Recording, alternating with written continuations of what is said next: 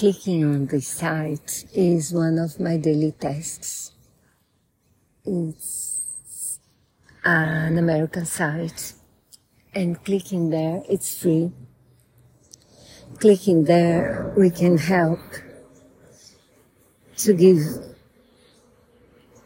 food to hungry persons. We can help to save the forest. We can help to feed veterans. We can help the research of breast cancer and Alzheimer and diabetes. It's free. It only takes uh, a few minutes of our time, so I do recommend it. It's a way to do my good action of the day every day.